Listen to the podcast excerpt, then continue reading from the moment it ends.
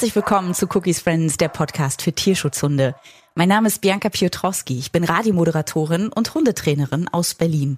Cookie ist mein Podenco-Mix aus Mallorca, der diesen Podcast inspiriert hat. Hier treffen wir Menschen, die mit Tierschutzhunden arbeiten, leben und oder diese vermitteln. Und gemeinsam sprechen wir über Chancen und Herausforderungen im Leben mit diesen Hunden. Seit wir uns das letzte Mal mit Tierheilpraktikerin Sophia Mertens getroffen haben, ist einige Zeit vergangen und deshalb freue ich mich umso mehr, dass du wieder mit dabei bist. Heute sprechen wir mit Hundetrainerin Sonja Bartels. Sie hat den Tierschutzverein, die Tierpension und das Tierhospiz Weißer Phönix gegründet. Das liegt in Niedersachsen im Kreis Celle, mitten im Grünen. Und Cookie und ich haben sie dort in der Ruhe besucht. Und als erstes wollte ich wissen, wie viele Tiere, Hunde, Katzen, Vögel, Kleintiere, aktuell bei ihr leben. Zurzeit acht Hunde, zwei Wellensittiche, drei Hasen und noch sechs Zwergkaninchen. Das ist ja wahnsinnig viel zu tun, ne? Ja, auf jeden Fall. Dann, wann stehst du auf morgens? Morgens um fünf. Wahnsinn. Und Sieben abends Tage. den letzten? Circa 21, 22 Uhr, je nachdem, wann wir hier halt so durch sind. Ist jeden Tag ein bisschen anders. Hm, das ja. glaube ich. Ja. Also acht Hunde sind mit dabei. Wie mhm. finden diese Tiere den Weg zu dir? Also unterschiedlich tatsächlich. Viele wissen natürlich schon von uns, dass es uns gibt, dass wir das halt machen. Ich nehme beschlagnahmte Hunde auf. Also das heißt, ich arbeite auch mit dem Veterinäramt zusammen, mhm. mit vielen anderen Tierheimen oder Tierschutzorganisationen, wenn die halt ältere Hunde mal da haben oder Tiere, die einfach schlecht vermittelbar sind oder einfach alt und krank sind, dass die mich dann kontaktieren, dass sie mich fragen, ob ich einen Platz habe. Und ja, von Menschen, die wie gesagt wissen, dass es mich gibt und die einfach ja ein Zuhause suchen für ihre Hunde noch. Also oft sind die Menschen einfach dahinter aber schon verstorben. Also die Hunde haben einfach niemanden mehr. Und diese Hunde sollen natürlich nicht in einem Tierheim dann landen. Mhm. Und ja, eigentlich auf diesem Wege. Also das ist der Grund, warum viele nicht zu Hause alt und grau werden können, weil die Besitzer oder die Halter selber es nicht mehr schaffen, sie zu betreuen, weil sie entweder sehr krank sind oder schon gestorben sind. Ja, genau. Hm. Also die Hunde, die überwiegend jetzt hier sind, also gerade auch die Hospizhunde, ich muss mal kurz ein bisschen drüber nachdenken. Wir haben wirklich nur noch eine Dame, die auch noch lebt tatsächlich zu ihrem alten Hund. Die ist in einem Senioren- und Pflegeheim. Die ist einfach schwer krank geworden und kann sich um ihren Hund selber nicht mehr kümmern. Und ähm, die hat sich das damals aber hier angeschaut, ähm, vorher noch, als sie noch fit war. Die hat quasi Vorsorge getragen. Und ja, und als es dann leider soweit war, bin ich halt ganz schnell hingefahren, habe den halt hierher geholt und wir besuchen sie auch immer noch mal mit ihrem Hund. Oder sie besucht uns. Das war jetzt gerade im September noch, das war ganz süß, da war sie mal hier. Und ja, die gute wird im Dezember schon 88. Das finde ich ja toll, wenn man so vorsorgt, ne? Wenn man weiß, ach, irgendwann bin ich klapprig, dann geht es vielleicht nicht mehr, wo kann denn der Hund hin, ne? Genau. Und das ist auch mal das, was ich jedem Menschen halt rate, einfach nur Vorsorge zu tragen. Wenn man das natürlich nicht braucht, ist es super, aber das kann manchmal so schnell gehen. Das mhm. kann ja auch jungen Menschen passieren. Mhm. Und manchmal auch einfach die Angehörigen wirklich auch fragen, bist du überhaupt bereit dazu, meinen Hund zu nehmen, wenn mir was passiert? Man kann nicht immer davon ausgehen, dass die Angehörigen irgendwie dann sich um die Tiere kümmern oder halt überwiegend bei uns ja wirklich die Hunde, die wir halt aufnehmen. So ein Hund hat einfach auch Verantwortung, kostet einfach Zeit. Ein Plan B ist immer ganz gut in der ja, Tasche zu haben. Ne? Genau. Ich habe tatsächlich die ersten Gedanken, die ich so hatte beim Tierhospiz, dachte ich, dass das Menschen sind, die ihre Hunde hier abgeben oder ihre Tiere, weil der Cookie muss ich auch mal schütteln, die Angst vor dem Tod haben, die sich damit nicht auseinandersetzen wollen, dass ihr Tier alt und krank und mhm. irgendwann sterben wird. Ja, ja, und das ist tatsächlich nämlich gar nicht der Fall. Mhm. Also ich werde natürlich viel kontaktiert, also auch von Menschen, die ja nicht wissen, wie sie damit umgehen sollen, wenn die Hunde alt und krank sind oder wenn sie merken wirklich, dass sie viel Zeit natürlich kosten. Also es wird einfach ähm, zeitintensiver mit einem alten kranken Hund und fragen mich dann halt auch viel, aber ich begleite und unterstütze diese Menschen, weil ganz ehrlich, eigentlich wollen sie ihre Tiere gar nicht loswerden. Also wie manche Menschen das halt so denken oder viele weiß ich, dass sie halt oft denken, dass wir die Hunde aufnehmen, weil die Menschen das nicht möchten. Mhm. Niedlich, also er darf das übrigens, ne? Oh. bitte nicht wundern. Okay, gut. Ist, ähm, da sind einige Hunde drauf, deswegen ähm, riecht er das. Es ist nicht schlimm. Cookie so auf dem Sofa zeigt sich von seiner besten Seite. Na, zu Hause darf er das auch, ne? Äh, ja, genau, das dürfen ja wirklich viele. Es ist ja auch gemütlich. Also Sofa gerade für kleine Hunde. Ja. Ist ja ein Träumchen. Definitiv. Ach Mensch. genau, genau, die Hunde, die zu uns kommen. Also ja, wenn Menschen bei mir halt anrufen, weil sie einfach ja Hilfe brauchen, Unterstützung sich wünschen, einfach auch viele Fragen haben. Ja, wann ist halt einfach der Zeitpunkt, wo ich halt sage, für den Hund geht es jetzt halt nicht mehr oder so weiter. Da unterstütze ich die Menschen halt mhm. wirklich. Also bin einfach für die da. Das ist halt das, was mir damals wirklich gefehlt hat, weswegen ich auch zu dem Ganzen gekommen bin, wo wir ja noch später zu kommen. Ja. Aber einfach jemand, der einem zuhört und mhm. der einfach einen unterstützt und an den man sich wenden kann, wenn man wirklich Fragen hat und so weiter. Was kann ich noch tun? Woran sehe ich das? Und ähm, die berate ich wirklich. Und im Endeffekt kommt es gar nicht dazu, dass ich dann die Hunde auch wirklich aufnehme, weil wir dann wirklich an dem Urkern sind, dass die Menschen die Hunde nicht abgeben möchten. Sie möchten natürlich auch die letzte Zeit bis zum Schluss auskosten und dabei sein und das Tier auch wirklich begleiten, aber haben wirklich genau einfach eher Angst davor. Mhm. Also die Hunde, die wirklich bei uns sind, kommen aus solchen Gründen, weil die Menschen dahinter gar nicht mehr existieren. Mhm. Tatsächlich. Ja. Ist natürlich auch schön, wenn man jemanden an der Seite hat. Du bist ja auch ausgebildete Hundetrainerin mhm. und hast sehr viel gelernt in dem Bereich und deshalb ja, kann man dir ja auch gut vertrauen, weil du Wissenshintergrund hast und mhm. die Erfahrung mit den Tieren gesammelt hast seit 2008, wo wir ja auch noch drauf kommen ja, werden. Genau. Wenn die Tiere dann zu dir kommen und ziehen bei dir ein, wie ja. gestaltest du dann so den Einzug und die ersten Tage? Ich beobachte die Hunde einfach ganz viel. Also ich bin einfach auch da einfach nur erstmal da. Also für jeden Hund. Ich beobachte, was die brauchen, was die sich wünschen und habe da einfach wirklich so ein Gefühl für, ja, was sie brauchen. Ich kann es halt gar nicht so richtig erklären. Das ist ähm, nicht, dass ich die beobachte jetzt nur im, wie ist das Ausdrucksverhalten, die Körpersprache oder so, also das im Außen, sondern wirklich dieses sich in das Tier hineinversetzen, was benötigst du? Und da fängt schon an mit, was brauchst du für ein Zimmer? Was möchtest du in deinem Zimmer haben? Brauchst du ein Sofa? Möchtest du kein Sofa? Mhm. Brauchst du eine Höhle zum Verstecken? Brauchst du ein Kissen, einen Liegeplatz? Brauchst du vielleicht mehrere Liegeplätze? Haben wir auch welche, die einfach sich gerne überall mal so einkuscheln und ja, und dann zeigen sie mir halt eigentlich an, was sie brauchen. Und dann kommen die hier relativ schnell tatsächlich an. Hm. Das mag man immer gar nicht so glauben, aber ich würde vielen wünschen, manchmal dabei zu sein mhm. und das wirklich mitzuerleben, wie schnell das wirklich geht. Auch nach langer, langer Zeit natürlich auch bei den Vorbesitzern. Was natürlich auch für die Vorbesitzer schön ist, wenn sie wissen, es geht ihrem Hund hier gut. Ne? Ja. Und es wird auf ihn geachtet mhm. und geschaut, was er wirklich braucht. Das ist natürlich super. Genau. Wie erlebst du denn denn die Hunde in der ersten Zeit? Merkst du da noch sehr viel von Trennung und Abschied in den ersten Tagen? Tatsächlich leider gar nicht. Mhm. Also ich sage immer, wenn wir hier durchs das Tor gehen, wir lassen dein altes Leben hinter dir mhm. und wir fangen jetzt halt ein neues Leben an. Und es ist wirklich so, wenn die hier durchgehen, so, okay, jetzt kann ich ankommen, jetzt bin ich hier. Ich weiß auch schon immer im Vorfeld, welche Hunde zu uns kommen oder halt nicht. Also mhm. wenn ich die sehe über ein Foto, ich sage immer bei jedem, schick mir mal ein Foto. Nicht, dass ich nach Rasse, nach Optik gehe oder so weiter, sondern wirklich, ich sehe die Hunde und weiß, dass die hierher gehören. Mhm. Das Stichwort Tierkommunikation auch, worauf wir auch ja. später kommen werden. Ja, genau. Gerade im Alter und in der Krankheit wird, wird man als Mensch oder wird man als Hund auch ein bisschen unleidlicher. Wie verstehen sich denn die verschiedenen alten Hunde oder auch Tiere untereinander? Ja, die haben ja bei uns tatsächlich jeder sein eigenes Zimmer und seinen eigenen Raum, seinen eigenen Rückzugsort. Das heißt, die müssen sich bei uns gar nicht jetzt in den Räumlichkeiten ähm, ständig irgendwie zusammenfinden. Ähm, wir gehen mit denen gemeinsam spazieren, da wo es halt passt. Und wir haben halt einfach auch wirklich sehr, sehr viele unverträgliche Hunde. Da gucken wir halt immer nur bedingt, geht es halt, geht es nicht. Und dass die hier wirklich bei uns alle, ich sag mal, über den Auslauf toben, rennen und spielen, das haben wir hier gar nicht tatsächlich. Ähm, das sind, wollen die vielleicht auch gar nicht mehr. Genau ne? das. genau das. Wie gesagt, wir gehen mit denen spazieren oder mit, mit denen, wir gehen mit denen spazieren, die dies halt wünschen. Aber auch da ist es eher so rechts einer, links einer. Also so richtig viel Gemeinsamkeiten sind da gar nicht mehr. Und wenn wir wirklich merken, so, nee, die haben da überhaupt keine Lust drauf, dann lassen wir das auch und probieren das auch gar nicht ständig. Aber trotz allem mit jedem Hund, der neu einzieht, gucke ich halt natürlich, was geht und was geht nicht. Aber wie gesagt, gerade mit den Unverträglichen gucken wir natürlich immer safe hinterm Zaun, ob das mhm. überhaupt funktioniert, damit die auch noch ein Sozialverhalten oft lernen. Also manche Hunde sind ja doch etwas jünger noch, die bei uns sind. Wenn ich da wahrscheinlich nachher auch noch mal darauf zu sprechen komme, weswegen die dann da sind und dass sie dann wirklich trotzdem halt wenigstens noch lernen, man kann auch mit Artgenossen kommunizieren. Aber muss ja nicht unbedingt mit denen gleich spielen. Genau, oder auch mal auf Wieder. Distanz vielleicht. Einfach Ja. nur schnuppern, wer bist du denn? Ach, du tust mir nichts gut. Jeder macht ja seinen Kram. Ja, genau. Ist natürlich auch schwierig, alle Bedürfnisse so unter einen Hut zu bringen, ne? Mhm. Da musst du wirklich gut gucken.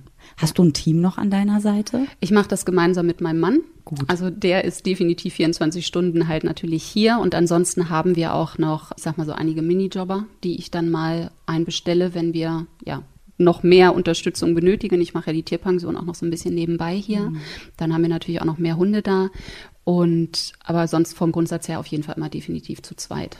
Das läuft dann immer parallel. Sieben Tage die Woche. Ja, 24, 24 Stunden. Wahnsinn. genau. Wahnsinn. Ja.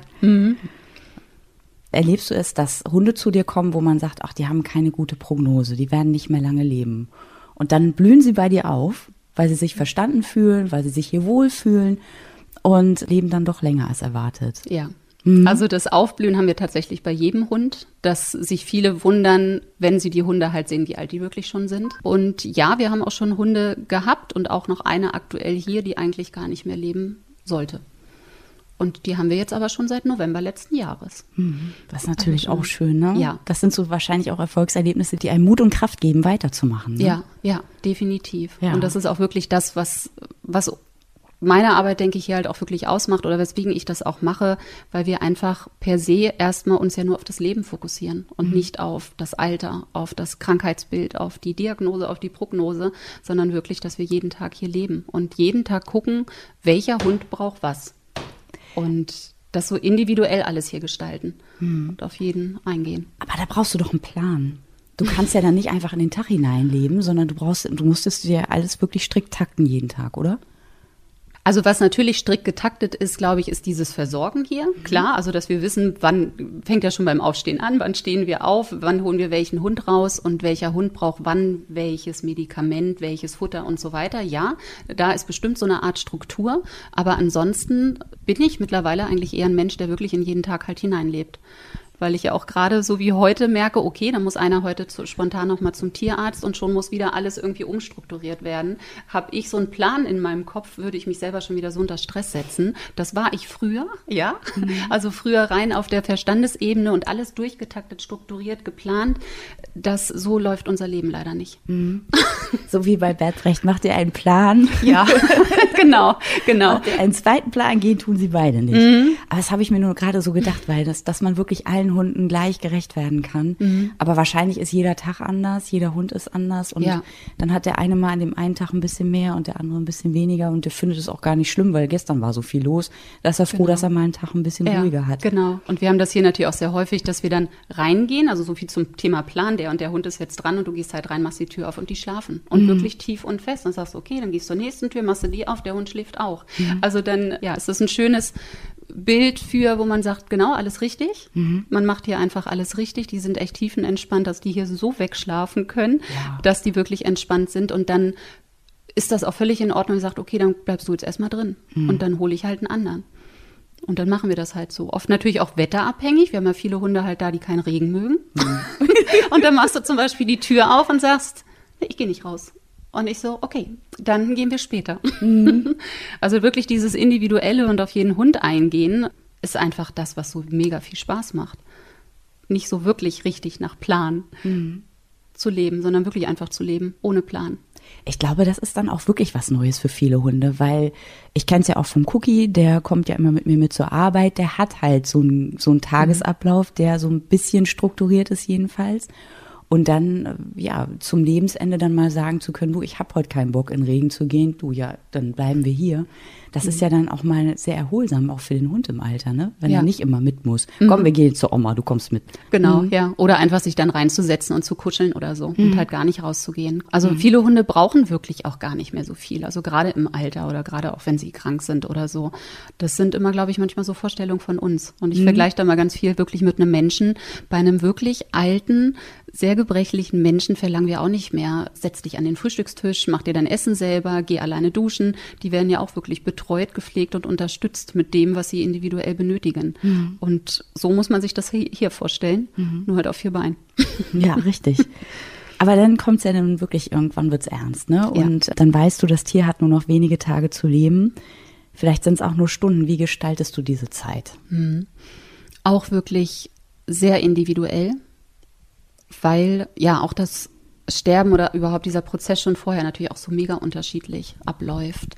Ich gucke auch da wirklich individuell, was das Tier benötigt, was es mir anzeigt, was es mir sagt. Und da ist jedes Tier auch unterschiedlich. Ich habe Hunde, die eher sich manchmal zurückziehen, tatsächlich. Manche, die sehr die Nähe suchen. Allein das ist schon unterschiedlich gerade bei den kleinen Hunden, klar ist es einfacher, die einfach auch trotzdem noch mal rauszutragen. Ich finde das immer ganz wichtig, dass auch Tiere oder gerade Tiere sich von allem auch draußen verabschieden, von der Natur, dass die einfach auch noch mal einen Sonnenstrahl mitbekommen, auch mal den Regen noch mal spüren, den Wind. Die Tiere, die hier bei uns sozusagen als Wildtiere drumherum leben. Wir haben hier ganz viele Greifvögel und so weiter. Das ist immer ganz schön mit den Schreien, die einen begleiten da, wie gesagt, ist es natürlich einfacher für mich, sich dann einfach mal rauszusetzen mit denen, auf den Arm zu nehmen, nochmal draußen zu sein. Aber auch tatsächlich die größeren Hunde tragen wir nochmal raus und legen die mit auf eine Matratze oder wie auch immer. Und du merkst es einfach, wenn du dich in das Tier reinfühlst, merkst du wirklich, was es halt benötigt. Also so richtig auch da ein Plan? Nein. Das ist einfach sehr, sehr individuell. Und auch da ist eigentlich nur wichtig, dass man da ist. Dass einfach ein Mensch da ist, der sagt, wir kriegen das alles gemeinsam hin. Ich bin für dich da. Also einfach da sein ist schon ein ganz, ganz großes, ist eigentlich, glaube ich, das Größte, was man einem Tier und auch einem Menschen, wenn man den begleitet, wirklich schenken kann zur letzten Zeit. Bist du dann auch 24 Stunden da? Also ziehst du dann in die Zimmer? Teilweise ja. Mhm. Also ich bin oft dann auch nachts dann dort, mhm. tatsächlich, schlaf bei denen.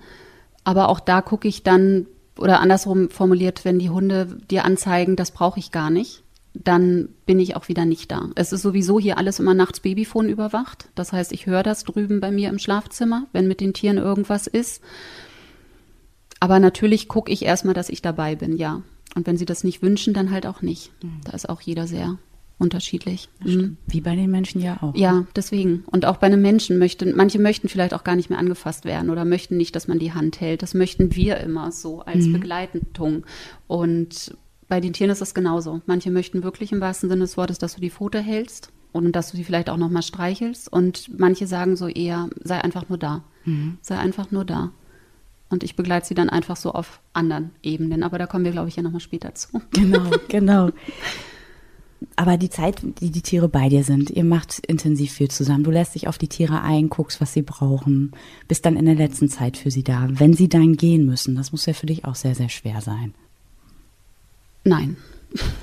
Ist es gar nicht. Ist es nicht mehr. So muss ich es, glaube ich, eher formulieren. Also früher war natürlich auch Thema Tod und Sterben für mich ganz, ganz weit weg. Ich gehörte immer zu den Menschen, die das auch eher weggeschoben haben und sich erst damit auseinandergesetzt haben, wenn es wirklich einfach gar nicht mehr ging. Also wenn man da so vor vollendete Tatsachen gestellt wird, sei es jetzt auf Diagnose oder einfach auf Alter. Und mittlerweile bin ich, ich habe, wie soll ich es formulieren? Ich habe so ein ganz tiefes Vertrauen einfach in das Leben, aber auch in das Sterben und auch in diesen Prozess. Und für mich ist einfach wirklich dieses Dasein, wenn sie dieses Leben halt verlassen, das, das erfüllt mich so mit Dankbarkeit, dass das so überwiegt, dass ich einfach nur dankbar bin, dass ich dabei sein durfte, dass man ja dabei sein darf. Ich kann es gar nicht anders formulieren. Mhm. Also es ist wirklich nicht schlimm für mich und ich fokussiere mich einfach jeden Tag immer per se erstmal auf das Leben und dann ist es für mich wirklich okay, wenn irgendwann der Punkt halt da ist, wo ob jetzt Tier oder Mensch sagt, jetzt ist halt mein letzter Tag. Jetzt gehe ich, weil ich kann nicht mehr. Und ich sage jedem Tier hier immer jeden Tag wie oft, ne, ich hab dich lieb und wir sehen uns nachher wieder oder gute Nacht oder schlaf schön. Also ich lebe wirklich jeden Tag eigentlich, als wäre es der letzte. Und dann ist es okay. Dann ist es tatsächlich in Ordnung. Natürlich bin ich trotzdem traurig, ja, und bei manchen Hunden vielleicht mehr als bei manch anderen, je nach Bindung, auch je nachdem, wie lange sie da waren. Aber die Dankbarkeit überwiegt einfach total. Du also, haderst dann nicht und sagst, nein, ah, nee, hätte ich nee. dann noch mal vielleicht auch länger gewartet? Woher weißt du, wann es Zeit ist, für den Hund zu gehen? Mhm, genau, weil ich mich reinversetze. Mhm. Also weil man wirklich sich reinspürt und ich auch da, wie gesagt, ich gucke nicht nach außen, ich gucke nicht ähm, jetzt nur auf die Atmung, ich gucke nicht nur auf die Diagnose. Ich habe auch allein, also gehen wir jetzt mal davon aus, ein Hund hat halt eine schwere Diagnose oder eine schwere Prognose, da setze ich gar nicht den Fokus drauf. Der Fokus ist da, die Zeit, die ihm bleibt, je nachdem, wie lang die halt so sein wird, so schön wie möglich zu machen. Und dann dabei sein zu dürfen, ist für mich wirklich das Größte. Ja, und einfach ein Privileg, mhm. tatsächlich dabei sein zu dürfen. Auch bei den Menschen, die ich natürlich dann oft auch noch mit begleite, wenn ich die denn überhaupt noch kennenlernen darf. Also mhm. auch da. Also ich habe, wenn ich kurz ein Beispiel nennen darf, weil das ist mir noch so präsent, weil es jetzt auch ähm, dieses Jahr auch erst war dass ich habe die Dame gar nicht mehr zu Gesicht bekommen, weil die schon schwer krank war. Aber die hat wirklich viele, viele Monate für ihren Hund noch einen Platz gesucht. Und es ist halt einfach, naja, nicht so die Rasse, es ist ein Staffordshire Mädchen und sie hat halt auch so ein paar Baustellen, also so rein vom Verhalten und so. Und dann ist es natürlich halt schwierig, wer möchte so einen Hund halt aufnehmen. Und dieser Dame zumindest noch mal am Telefon sagen zu können, persönlich, ich kümmere mich um deinen Hund, ich nehme deinen Hund. Und die hat wirklich nur noch geweint war wirklich auch vom Gefühl her, die konnte dann selber auch loslassen. Ich glaube, das war so ihre größte Sorge, was passiert mit meinem Hund. Die haben halt zehn, elf Jahre, glaube ich, zusammengelebt. Und das den Menschen auch noch zu ermöglichen, erfüllt mich einfach auch zutiefst. Und dann konnte halt auch sie loslassen. Und die ist dann anderthalb Wochen später verstorben. Mhm. Und das ist schön. Mhm. Also ich finde es einfach schön, weil ich mir sowas auch immer wünsche für mich selber. Ich gehe ganz viel davon aus, was wünsche ich mir, wenn ich in dem Moment bin. Und ich selber habe auch immer Hunde gehabt, die sind schwierig und die will nicht jeder und damit kann nicht jeder umgehen. Und wenn dann mal irgendwann so ein Mensch kommt, der sagt, ich kümmere mich hier um alles, du kannst mir komplett vertrauen, lass los, im wahrsten Sinne des Wortes, es ist schön. Jetzt kriege ich auch gerade wieder eine Gänsehaut, aber das war ein mhm. schöner Moment. Also das war wirklich, natürlich weine ich dann auch mit, auch mhm. mit den Menschen, aber das ist einfach nur schön, mhm. dabei sein zu dürfen, weil die können einfach dann die Sorge, was passiert mit meinem Tier, wirklich loslassen. Mhm. Und grundsätzlich hat jeder hier die Option und die Chance, die Tiere auch nochmal zu sehen oder zu besuchen oder wie auch immer, oder wir fahren mit den Hunden dahin, dass der Kontakt auch nicht sofort abrupt abbricht, weil es ist ja auch eine Trennung dann für beide Seiten tatsächlich. Mhm. Und dann ist es natürlich was ganz anderes als ein Tierheim, ne? Ja. Was du hier machst. Genau. Weil du es am Anfang auch sagtest. Ja. Die sollen dann nicht ins Tierheim, dann kommen sie zu mir. Mhm da hast du ja noch eine ganz andere Möglichkeit, mit den Hunden zu leben und ja. sie auch zu begleiten. Genau. Und Tierheime machen wirklich, die machen einen super Job. Ja. Die machen ganz, ganz tolle Arbeit. Mhm. Ich habe ja auch viele Jahre im Tierheim gearbeitet, aber ich glaube, das kommt auch später. Ne? das, das, ist unser kommt, Standardsatz heute. Das kommt noch später. das kommt, das das kommt alles später. Kleinen Moment, ihr müsst bis zum Ende hören. Mhm. Ähm, ja, aber oft einfach alt und krank braucht eine andere Pflege. Sie sind einfach zeitintensiver, ist so einfach. Und Tierheime machen schon, die haben sowieso schon so viel zu tun. Mhm. Also dafür sind dann Tierhospize, glaube ich, es gibt einfach zu wenig, drücken wir es so aus. Es gibt zu wenig davon. Mhm. Es bleiben so viele alte Hunde oft über. Und dann sitzen die dort in den Tierheimen und sie werden leider auch oft übersehen. Ja, und das sind dann auch ziemlich verstört, ne? Das, das also sehe ich auch bei Anke Schürmann immer, die Tierschützerin, mhm. die Cookie gerettet hat bei SOS Animal, die dann Fotos postet von Hunden, die total verstört sind, dass sie plötzlich ja. hier in diesem Tierheim sitzen, weil ihr Mensch sich nicht mehr kümmern kann. Mhm. Er möchte gern, aber es geht nicht mehr. Genau. Und ich habe jetzt gerade gesehen, wie Cookie hier super angekommen ist. Er ist dann auch immer ein bisschen vorsichtig. Aber der hat sich hier gleich wohlgefühlt, auch mit dir. Er hat dich gar nicht angeknurrt, er hat sich sogar streicheln lassen. Und das ist für ihn auch schon großartig. Also da ist es schön, wenn man weiß, er ist in guten Händen. Dann kann ich auch wirklich, wie du sagst, ja, dann kann ich auch gehen dann, mhm. wenn ich weiß, der ist gut aufgehoben. Ja. Aber ich muss sagen, für mich ist die große, große Angst, also Cookie und ich haben uns geschworen, wir wären zusammen 130. Definitiv. Aber äh, ja, das, du, du hast sicher auch durch deinen Weg, den du gemacht hast, gelernt, damit umzugehen, mit dem Leben und mit dem Tod, deinen Weg zu finden. Mhm. Aber für Menschen wie mich ist das gruselig. Gruselig, dass jemand geht und vor allen Dingen dann auch so der, der Hund, jetzt Cookie ist mein erster Hund, das ist so eine Riesenangst. Was, was kannst du tun, um Menschen diese Angst zu nehmen? Indem ich denen eigentlich meistens immer erstmal rate, sich trotzdem damit auseinanderzusetzen, es nicht ganz wegzuschieben. Also wenn ich noch so an mich denke, wie gesagt, damals, es war genau gruselig und ja, ich hatte Angst davor und wollte das einfach nie. Mhm. Und dann, damit fängt es ja eigentlich schon an. Also es gibt einfach wenige Dinge ja wirklich im Leben, die uns alle betreffen werden irgendwann. Und das ist definitiv ja ein Punkt. Also wir werden ja nun mal alle tatsächlich irgendwann sterben.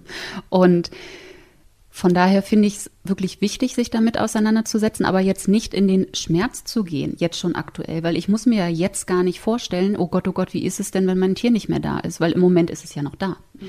aber es nicht ganz wegzuschieben und sich vielleicht, wie gesagt, einfach nur damit auseinanderzusetzen oder sich vielleicht an Menschen zu wenden, wie an mich, mhm. mit denen man einfach davor darüber reden kann. Mhm. Also ich mache ja auch Seminare oder versuche es Menschen wirklich schon vorher zu lehren. Und ich muss sagen, die Menschen, die nach diesem Kontakt, wenn wir mit denen oder wenn ich mit denen im Gespräch war, dann ihr Tier danach begleitet haben, die waren so vom Gefühl her, dass sie gesagt haben, jetzt weiß ich, was du meinst. Wenn man so das Gefühl hat, man hat wirklich die Zeit genossen, man hat alles richtig gemacht, in Anführungsstrichen. Ich war vorbereitet. Also fängt ja nur schon an mit, wenn ich weiß, ich habe einen kranken Hund, habe ich mir, es ist jetzt so ein, ein, ein, erster Tipp in Anführungsstrichen, da ist natürlich die Liste um einiges länger, aber bin ich darauf vorbereitet, wenn der Tag X kommt, weiß ich, welchen Tierarzt ich anrufen muss. Kommt der Tierarzt überhaupt nach Hause oder muss ich dahin? Also es sind so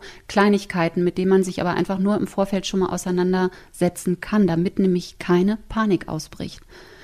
Und ich bin mittlerweile, und ich war früher Panik-Drama-Queen par excellence in diesen Fällen, weil ich mich, wie gesagt, damit nie auseinandergesetzt habe, aber es ist wirklich wichtig, ruhig zu bleiben dabei und sich dann auf das Tier zu konzentrieren und für sich einfach zu gucken, was kann ich, was kann ich mir vorstellen, also was, was benötige ich, um einfach ruhig zu sein? Oder was tut mir halt gut.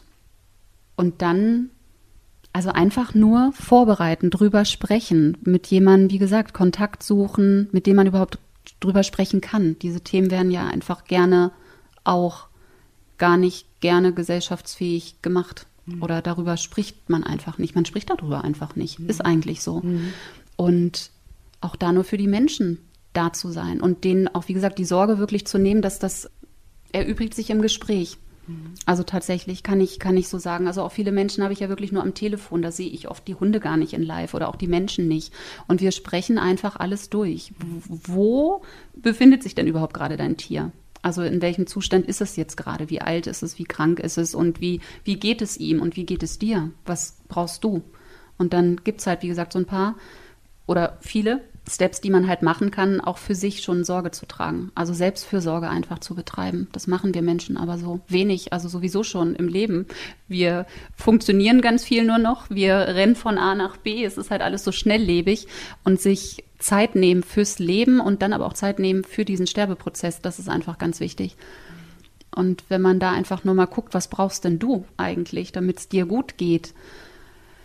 da sind ja schon viele am Überlegen, mhm. weil man sich damit nicht mehr auseinandersetzt, leider. Mhm. Und da versuche ich, das ist so meine Arbeit oder meine ganze Motivation dahinter, wirklich zu gucken, dass die Menschen gut aufgestellt sind, auch für Tag X und auch dann danach. Richtig, genau. Was, was passiert denn, wenn ein Hund oder wenn ein Tier hier stirbt? Also dann bringe ich sie tatsächlich alle ins Krematorium einzeln weil ich die einfach ganz gerne einzeln da habe. Danach dann. Ich selber hänge tatsächlich nicht mehr an dem physischen Zustand, an dem Körper, weil ich, kommen wir später zu, auch auf anderen Ebenen dann noch arbeite oder wirke und wirklich merke, wenn die Seele sozusagen halt raus ist und das merkt man tatsächlich, wenn man sich darauf einlässt. Und dann bringe ich die tatsächlich einzeln, wie gesagt, alle erstmal ins Krematorium. Ich sage immer so aus Spaß, dass ich irgendwann, wenn ich mal versterbe, einen ganz, ganz großen Sarg brauche, weil ich alle Urnen dann damit reintragen möchte. Ob das überhaupt geht, das weiß ich nicht.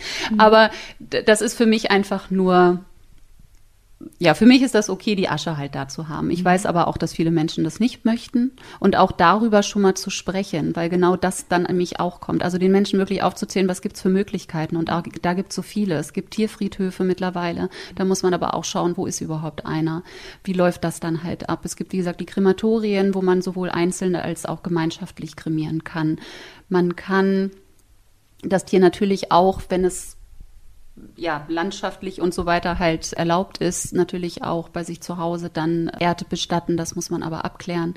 Und ja, sich auch nur damit schon mal auseinanderzusetzen. Ja, es gibt ja auch den, das Tier dann in so einen Stein gepresst. Ne? Ja.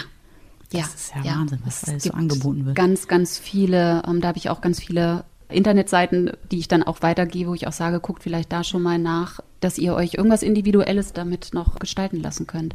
Es glaube ich auch der Horror, wenn du dann beim Tierarzt bist und es ist dann so weit und es kann ja auch schnell gehen, der Hund kann ja auch angefahren werden ja. und dann hast du dich nicht damit auseinandergesetzt und dann fragt er, was sollen wir machen? Soll ich es mhm. hier behalten? Wollen sie es mitnehmen? Man steht dann und genau. ich glaube, dass wenn man da vorsorgt, allein schon, indem man sich Gedanken vorher macht, hat man sich schon sehr geholfen. Ne? Ja, genau. Ja. Und das ist auch wieder das, ja, Fürsorge tragen mhm. vorher. Einfach nur mal den Fall X durchspielen. Nicht ins Drama gehen, nicht in den Schmerz gehen, aber nur mal kurz, genau, was, was möchte ich, was stelle ich mir vor? Mhm. Und viele switchen trotzdem dann nochmal um und das ist ja auch völlig in Ordnung, dass viele gesagt haben, so genau, ich kremiere mein Tier und dann sagen, nö, ich habe die Möglichkeit, da und da vielleicht eine Erdbestattung zu machen, ich möchte doch das. Mhm. Und das ist in Ordnung. Aber man hat dann vorher schon mal die Möglichkeiten und sich auch die Telefonnummern vielleicht schon mal zurechtlegen. Also einfach nur vorher nur mal kurz drüber Gedanken machen oder wie gesagt, jemanden kontaktieren, der sich damit auskennt. Mhm.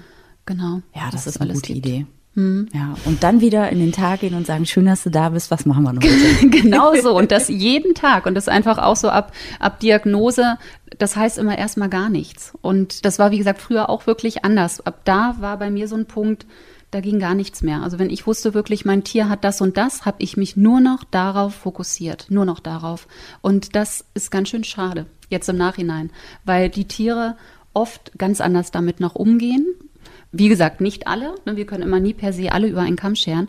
Aber trotzdem zu gucken, genau, du bist halt krank, ja und? Ist doch aber okay. Also wir gucken, dass du keine Schmerzen hast. Wir gucken, was du noch brauchst. Wir gucken, was noch geht. Wir gucken, fahre ich dich einfach nur noch überall mit dem Auto hin und du siehst vielleicht deine Lieblingsstrecken nur noch im Kofferraum auf. Das machen ganz viele halt auch, weil die Hunde nicht mehr so gut laufen können.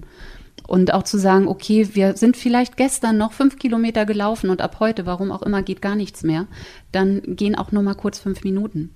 Oder auch mal nur kurz in den Garten. Man muss natürlich auch mal gucken, wie die Menschen halt leben und was halt so alles noch wirklich machbar ist. Aber das Feld, was man noch alles machen kann, also wie schön man die Zeit wirklich noch gestalten kann, ist so, so toll. Und ich erlebe das ganz, ganz viel. Ich habe das Gefühl, unsere Hunde werden immer älter, tatsächlich. Und natürlich ist dann auch die ganze Zeit des Sterbeprozesses oder des Begleitens auch eine ganz, ganz andere, eine ganz, ganz längere. Ich will gar nicht sagen, dass man früher schneller eingeschläfert hat, um Gottes Willen, aber irgendwie entwickelt sich doch ein anderes Bewusstsein dafür. Doch schon, auch bei vielen, vielen Tierärzten. Das ähm, darf ich ja hier auch wirklich beobachten. Aber ja, die Menschen sind manchmal leider damit überfordert, tatsächlich, weil die nicht mehr wissen, was sie noch machen sollen und sich da wirklich Rat zu holen. Ja, und ich habe es jetzt gerade auf Facebook auch gesehen, einen Eintrag von einer sehr verzweifelten Halterin, deren Hündin dann auch nicht mehr gefressen hat, wo man dann auch manchmal denkt, na ja, vielleicht ist das aber auch dein Verhalten. Also sie hatte schon etwas Schlimmes erlebt mit einem anderen Hund mhm. und dann jetzt schien sich das zu wiederholen und das hat sie total getriggert ja. und sie war total in Sorge und ich kann mir vorstellen, dass das dann auch auf den Hund so ein bisschen ab ja. ja, dass der das spiegelt mhm. und dass man ihm damit die letzte Zeit dann auch nicht schöner macht. Aber ja. muss der Mensch an sich arbeiten. Ne? Mhm. Genau, mhm. genau, definitiv. Und auch da genau braucht man halt Menschen, die sich einfach damit tatsächlich halt auskennen. Mhm. Und ja, Punkt. Ja. An die man sich einfach wenden kann und wirklich sagen kann, es ist alles gut, das ist normal, das gehört dazu. Also mhm. vorher zu sagen, es ist normal. Und es kann auch mal sein, dass ein Hund nicht mehr frisst. Das heißt aber nicht, dass jetzt Tag X gleich da ist, weil vielleicht was ist morgen. Mhm. Und zwar nicht in der Hoffnung zu bleiben, sondern wirklich in diesem Vertrauen. Es ist alles gut. Ja, aber wieder, wie, wieder zu erlernen, in Anführungsstrichen, das, das überhaupt zuzulassen. Und ich kenne das halt noch zu gut, dass ich wirklich selber auch diese Erfahrung damals gemacht habe oder machen musste oder mittlerweile halt, ich sag mal, durfte, weil das einfach ein, ein Lernprozess für mich damals war, dass ich meinen Hund zu früh eingeschäfert habe, mhm. tatsächlich, weil ich wirklich nur auf der Diagnose, ich habe natürlich gesehen, meinem Hund geht's schlecht und oder was heißt, dem geht's schlecht? Nein, das ist jetzt eigentlich falsch formuliert. Aber die Diagnose war einfach nicht gut und die Prognose dementsprechend natürlich auch nicht. Aber es war der Tag, wo ich das gemacht habe, war einfach nicht ihrer und das weiß ich. Und damit zurechtzukommen. Und genau deswegen kann ich so eine Dame, wenn du sagst, die hat da wieder so ein, das, das triggert die an und man durchlebt das gefühlt nochmal, sehr gut nachempfinden und nachvollziehen, weil mir das einfach auch schon mal passiert ist. Und trotzdem in der Gewissheit zu sein, man kann da raus. Und der Hund ist jetzt nicht der Hund, wo man das vorher vielleicht schon mal erlebt hat, sondern man kann das auch wirklich umswitchen mhm. und für sich dann besser in Anführungsstrichen, ich will nicht sagen heilen, heilen ist so ein blödes Wort, aber kurz in Gänsefüßchen gesetzt, damit man damit wirklich okay ist. Und das ist auch okay. Guck, hat sich wieder das Sofa geschnappt, steht drauf und guckt uns an nach dem Motto, ne, kann ich mich hier hinlegen, ne? Ist doch in. Ordnung. Du Schön. darfst. Allerdings ist er gerade, wie mein Kollege immer so schön sagt, der Cookie ist in der Mauser. Er verliert gerade ein bisschen, er verliert grad- er verliert gerade ein bisschen Ja? Fell. Es ist der Herbst und da, genau. Aber er sieht ganz glücklich aus. Also ein bisschen Du müde. siehst Aber, richtig gut aus, ne? ja, Du kannst hier ein bisschen entspannen. genau. In Grebshorn. Du hast das Tierhospiz Weißer Phönix genannt, nach deinem weißen Herdenschutzhund Phönix, den du unerwartet früh gehen lassen musstest. Und ist das der Hund, von dem wir gerade gesprochen haben? Das war tatsächlich noch ein anderer Hund. Phoenix war wirklich der erste Hund beziehungsweise die erste Sterbebegleitung, die ich bewusst zugelassen habe. Bis dato noch davor habe ich alles weggeschoben. Alles. Sowohl der, den, den Prozess als auch den Trauerprozess danach. Bei Phoenix war das so, der war von mir gedanklich nicht dran. Wir Menschen sind ja immer sehr lustig mit unserer Struktur, die wir so haben. Es geht so nach Alter oder nach, ich weiß nicht nach was. Also ich hatte so das Gefühl, er war nicht dran. Wir hatten zu dem Zeitpunkt insgesamt sechs eigene Hunde und es waren, ich glaube, drei von unseren definitiv noch um einiges älter, als Phoenix überhaupt war. Für mich war der, dieser Hund gedanklich überhaupt nicht dran.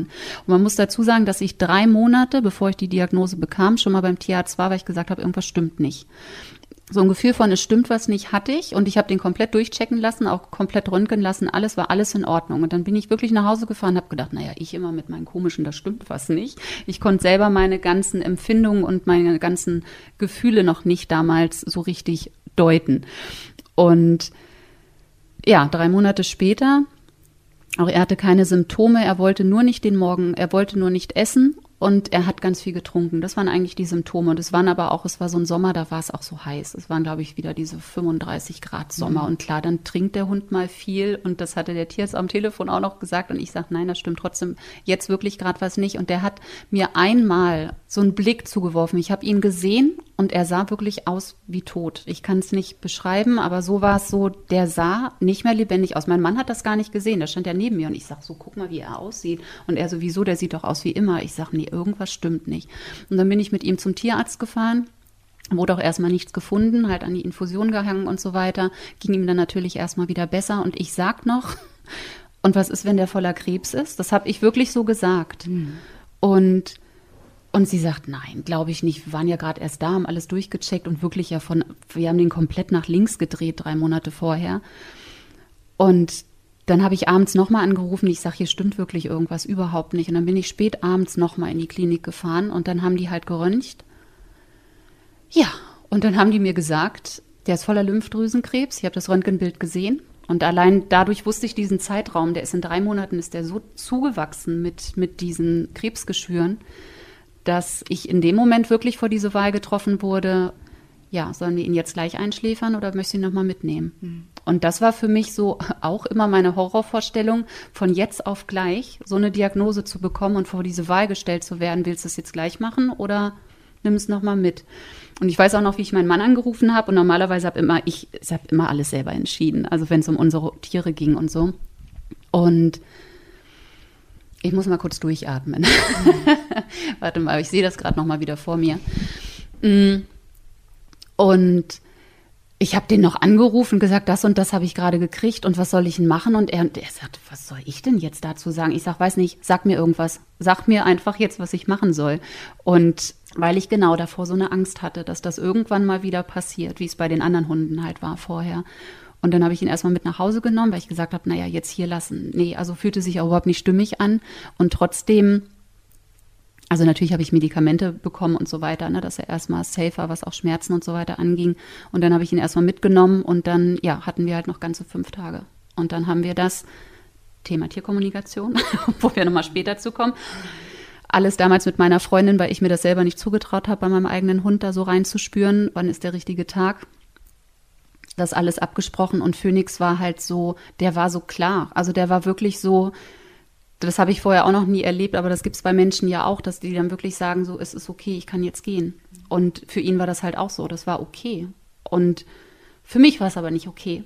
Also ich wollte nicht, ich wollte das nicht, ich wollte nicht loslassen. Der war acht Jahre alt. Das ist jetzt kein Alter. Ich habe dann diese fünf Tage irgendwie versucht, aufzuholen. Ich kann es gar nicht in Worte fassen, weil ich vorher nur gearbeitet habe. Ich habe zwar hier, wir haben hier ja schon gelebt und ich habe hier ja meinen Traum verwirklicht, allein mit der Tierpension, mit der Selbstständigkeit, mit dem Hundetrainer-Dasein, aber ich habe wirklich nur im Außen ganz viel gemacht, also viel gearbeitet. Ich habe so ein bisschen meine eigenen Tiere vergessen, hinten angestellt. Und ich glaube, das passiert ganz, ganz vielen Menschen so. Da haben wir jetzt wieder das Thema das Schnelllebige. Und so, wir müssen funktionieren und wir müssen arbeiten und natürlich müssen wir alle Geld verdienen, auf jeden Fall. Aber sich Bewusstsein nehmen, das ist eigentlich das, was wichtig ist. Und da sind auch einfach mal fünf Minuten am Tag, wenn du die bewusst erlebst und mal nicht aufs Handy guckst und nicht irgendwas nebenbei machst oder nebenbei mit dem Hund spazieren gehst, sondern den Spaziergang bewusst erlebst, indem du wirklich alles abschaltest und bei deinem Tier bist, ist das selbstbewusste Zeit. Und das habe ich einfach komplett nicht gemacht. Und es tat mir so leid, dass ich die fünf Tage versucht habe, nur bei ihm zu sein. Und deswegen sage ich, das war wirklich so damals meine bewusste Sterbebegleitung und mein bewusstes Loslassen und dann auch leider meine, also für mich damals leider mittlerweile nicht mehr, bewusste Loslassen und auch dieses Zulassen der Trauer. Und das habe ich vorher nie gemacht. Ich habe immer einfach, genau, mein Hund ist gestorben, ich war traurig, aber ich habe nicht darüber geredet. Ich habe das versucht, mit mir selber auszumachen. Ich habe gearbeitet, ich habe mich abgelenkt. Und das ist auf Dauer nicht gesund. Und das habe ich mit allen Prozessen gemacht. Ich habe, also ich habe ja schon quasi vier Freundinnen in meinem Leben verloren. Die waren Nein, sie waren nicht alle jünger als ich. Ein paar waren jünger als ich, manche waren älter als ich, aber egal, das war auf jeden Fall auch manchmal immer natürlich sehr, sehr schnell. Also ich habe schon sehr viel Erfahrung machen müssen. Jetzt sage ich dürfen, weil dadurch habe ich einfach so viel gelernt jetzt im Nachhinein, weswegen ich das mache, was ich jetzt halt mache oder weswegen ich da im Leben immer mit konfrontiert wurde.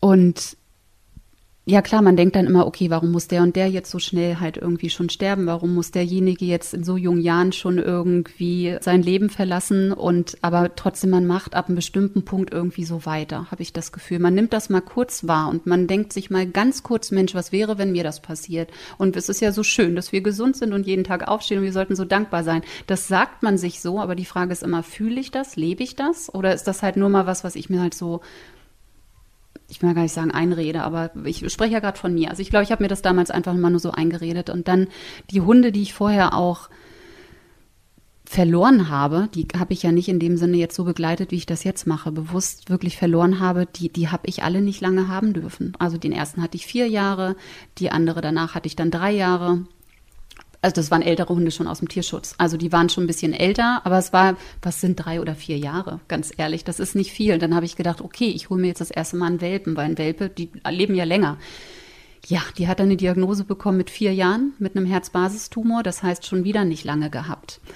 Und da wurde mir damals auch gesagt, dass ich nur sechs Wochen mit ihr habe und ich habe ein Dreivierteljahre mit ihr gehabt diese ein, dreiviertel Jahre lang waren für mich aber nicht schön, weil ich mich nur auf die Diagnose fokussiert habe und nur auf, was mir damals die Tierärzte gesagt haben, so und so wird das ablaufen. Und davor habe ich Angst gehabt. Jeden Tag und das ein, dreiviertel Jahre lang.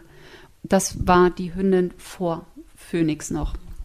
Und ja, auch dieses ja, man hat das halt so gemacht, wie gesagt, man hat, ich, ich habe manchmal mal so dieses Gefühl, ja, wie soll ich es in Worte fassen? Wir sind so bei Diagnose, Prognose, bester Tag der Euthanasie. Das ist es aber nicht. Da läuft noch so, so viel ab und wirklich die Menschen zu begleiten, zu unterstützen und mitzufühlen und wirklich zu sagen, fokussiert euch wirklich so auf das, was ihr noch habt und auf jeden Tag und nicht auf die Diagnose und nicht, wie könnte es vielleicht mal irgendwann enden. Das kommt sowieso, ob ich mich damit auseinandersetze oder nicht.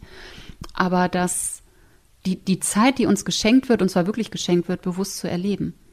Ja, und bei Phoenix war dieses so fünf Tage, ja, das Schlimmste in Anführungsstrichen damals, was ich wirklich gemacht habe, erstmal, also ähm, oder erleben, erleben musste und im Endeffekt im Nachhinein aber alles so heilsam für mich, weil der hat wirklich dieses Gefäß aufgemacht, verarbeite mal die ganzen Prozesse von den ganzen Jahren noch vorab.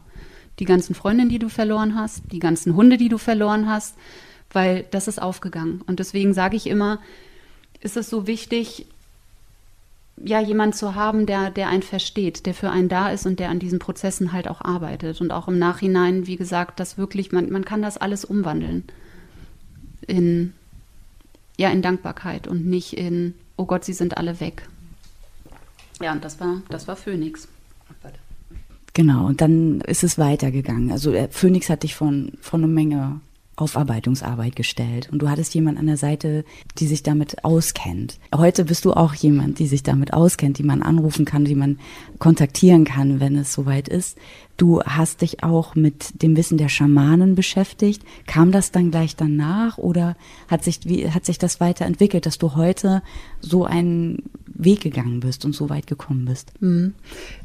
Ich bin ja zu diesen Art der Ausbildung tatsächlich gekommen in einer Zeit, wo ich, also ich hatte eine schwere Operation, 2017 war das, und weiß noch wie heute, wo ich dann hier halt hier so lag und dachte, oh Gott, das hört nie auf Schmerzen und habe irgendwie viel im, im Internet. Ich wollte eigentlich tatsächlich neue Hundetrainerseminare suchen. Das war der Plan. So viel zum Thema jetzt Plan. So. Oh ja, sowas macht man gerne, ne? Oh, genau. kann ich mich weiterbilden. Ich lag hier rum und habe halt im Computer halt geguckt, weil ich konnte mich ja nicht viel bewegen. Und ich hatte so eine, ja von außen, also durch diese OP einfach eine Auszeit geschenkt bekommen von vielen, vielen Wochen. Ich konnte halt mal kurz nicht so funktionieren sozusagen. Phoenix war ja noch da in der Zeit. Und diese Hundetrainerseminare, ich bin auf jeden Fall auf einmal so auf Tierkommunikationsseminare gekommen. Und ich hatte schon mal bei den Hunden vorher mit Tierkommunikatoren mal Erfahrungen gemacht und fand das immer voll cool und habe immer gedacht, das ist so verrückt, was die alles wissen und was die einem erzählen und fand das immer total spannend, habe aber nie gedacht, dass ich das selber kann. Und das ist auch schwierig.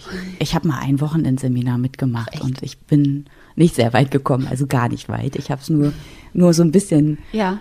so reingeschnuppert. Ja. Aber das ist, ja. ich bin da wahrscheinlich noch viel zu weit von entfernt, um mich da, mhm. äh, um das wirklich zu schaffen, mit Cookie zu sprechen, ohne ja. den Mund zu bewegen. Ja, ja spannend. Mache ja jetzt gerade am Wochenende wieder einen Kurs, morgen übermorgen. Und ich will ja mal nicht zu viel versprechen, aber bis jetzt hat jeder mit Tieren kommuniziert nach den Tagen tatsächlich, genau. genau. Aber du fandest es erstmal super spannend und genau. Also ich bin da irgendwie ständig drauf gekommen und dann war ich auf irgendeiner Seite, da war dann so genau eine schamanische Ausbildung und eine Tierheilerausbildung und ich so, mh, hm, Schamanismus, ja, vielleicht mal gehört, aber wusste gar nicht, was das ist und fand das aber gleich spannend und habe mich auch dazu gleich angemeldet und wusste, wie gesagt, gar nicht, was das eigentlich ist, aber ich fand spannend und habe diese Tierheilerausbildung halt auch gemacht. Und so bin ich dazu gekommen. Also ich habe das Anfang 2018 angefangen und ja, im Juni ist ja dann Phoenix quasi gestorben. Also es war, das war eigentlich so der erste Impuls für, da gehörst du hin. Und wirklich in dieser Ausbildung war das vom Gefühl her wie so nach Hause kommen. Also ich habe mich das erste Mal irgendwie, also jetzt nicht nur von unseren ganzen tollen, wir waren so eine lustige Mädelsgruppe und die war wirklich cool und auch von meiner Ausbilderin.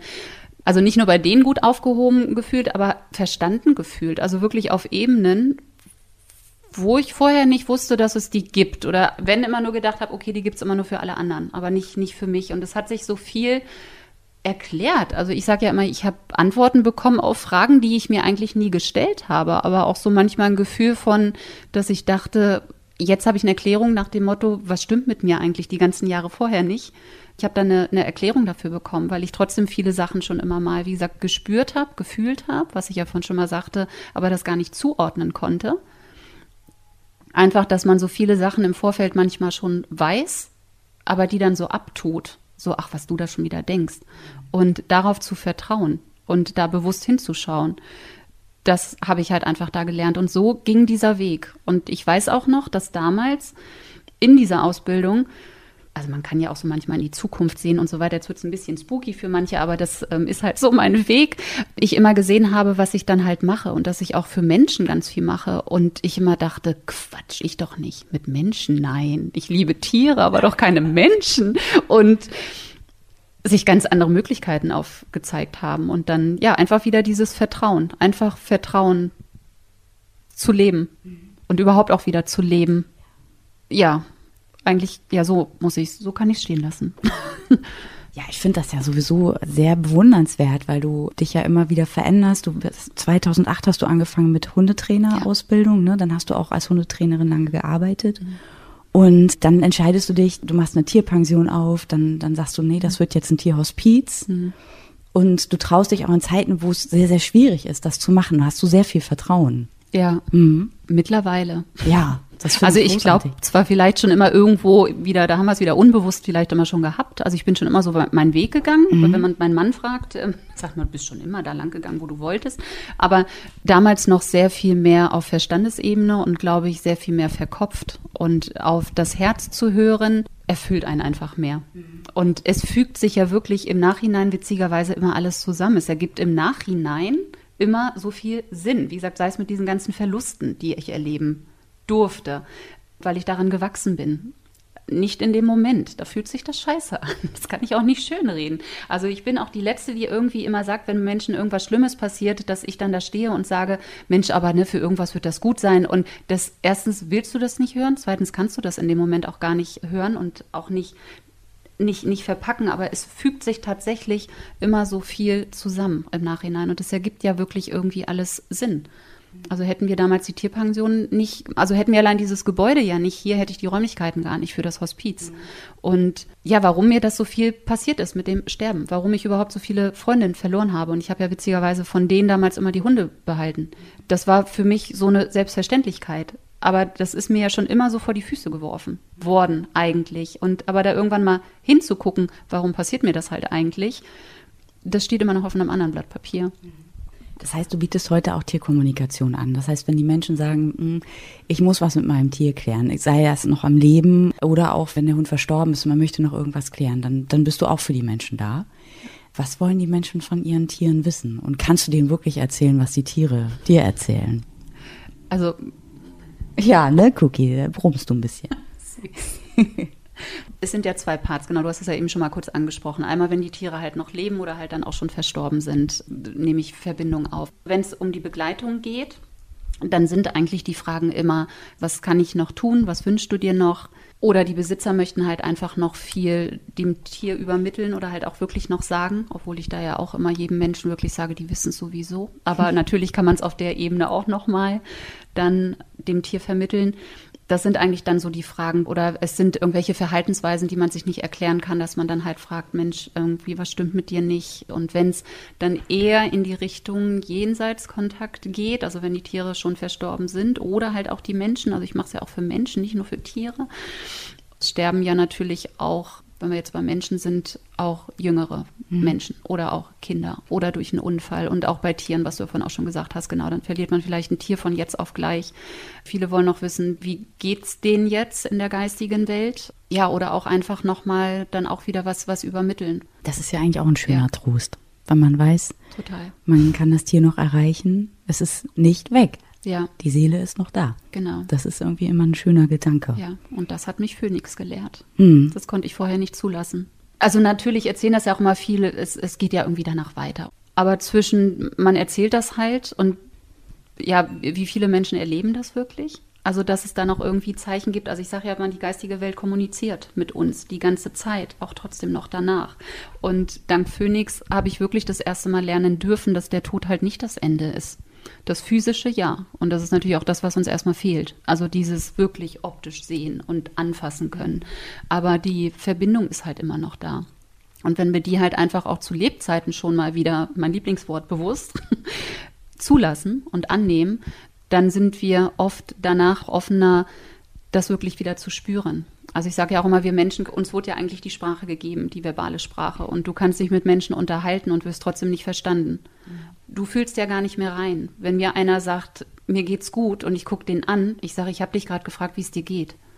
Und das merkst du aber nur, wenn du reinfühlst. Und das geht bei Tieren halt genauso. Da kann der Hund noch lustig durch die Gegend rennen und du fühlst aber, mm -mm, das stimmt was nicht. Und da wieder ein bisschen mehr Bewusstheit eigentlich reinzubekommen. Das ist so das, was ich mir wünsche, für mhm. jeden Menschen halt auch. Und wenn du das, wie gesagt, zu Lebzeiten einfach schon zulässt, dann weißt du wirklich auch, der Tod, das ist nicht das Ende. Also wir haben bei Phoenix, weiß ich noch, mein Mann ist damals rausgegangen beim Einschläfern, kam dann wieder mit einer Feder, mit einer Taubenfeder und hat gesagt, jetzt glaube ich auch schon an so einen Scheiß, ob du es glaubst oder nicht. Die ist mir gerade vor die Füße gefallen und da war keine Taube. Und das ist so eine ganz spezielle Feder. Ich habe gerade heute auch wieder eine gefunden. Wir nennen die halt Föni-Federn. Das sind so diese drei Farben Taubenfedern Natürlich bringt eine Feder nicht mein Hund wieder. Ne? Mhm.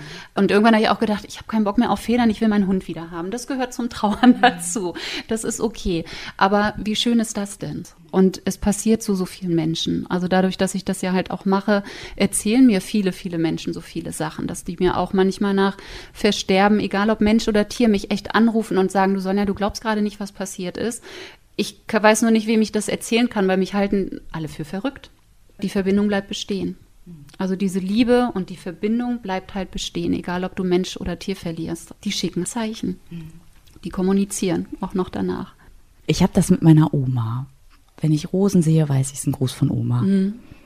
Mensch, deine Arbeit ist so wichtig, was du machst. Du bist für die Menschen da, du bist für die Tiere da, vom Anfang bis zum Ende und darüber hinaus mhm. begleitest du beide auf ihrem Weg.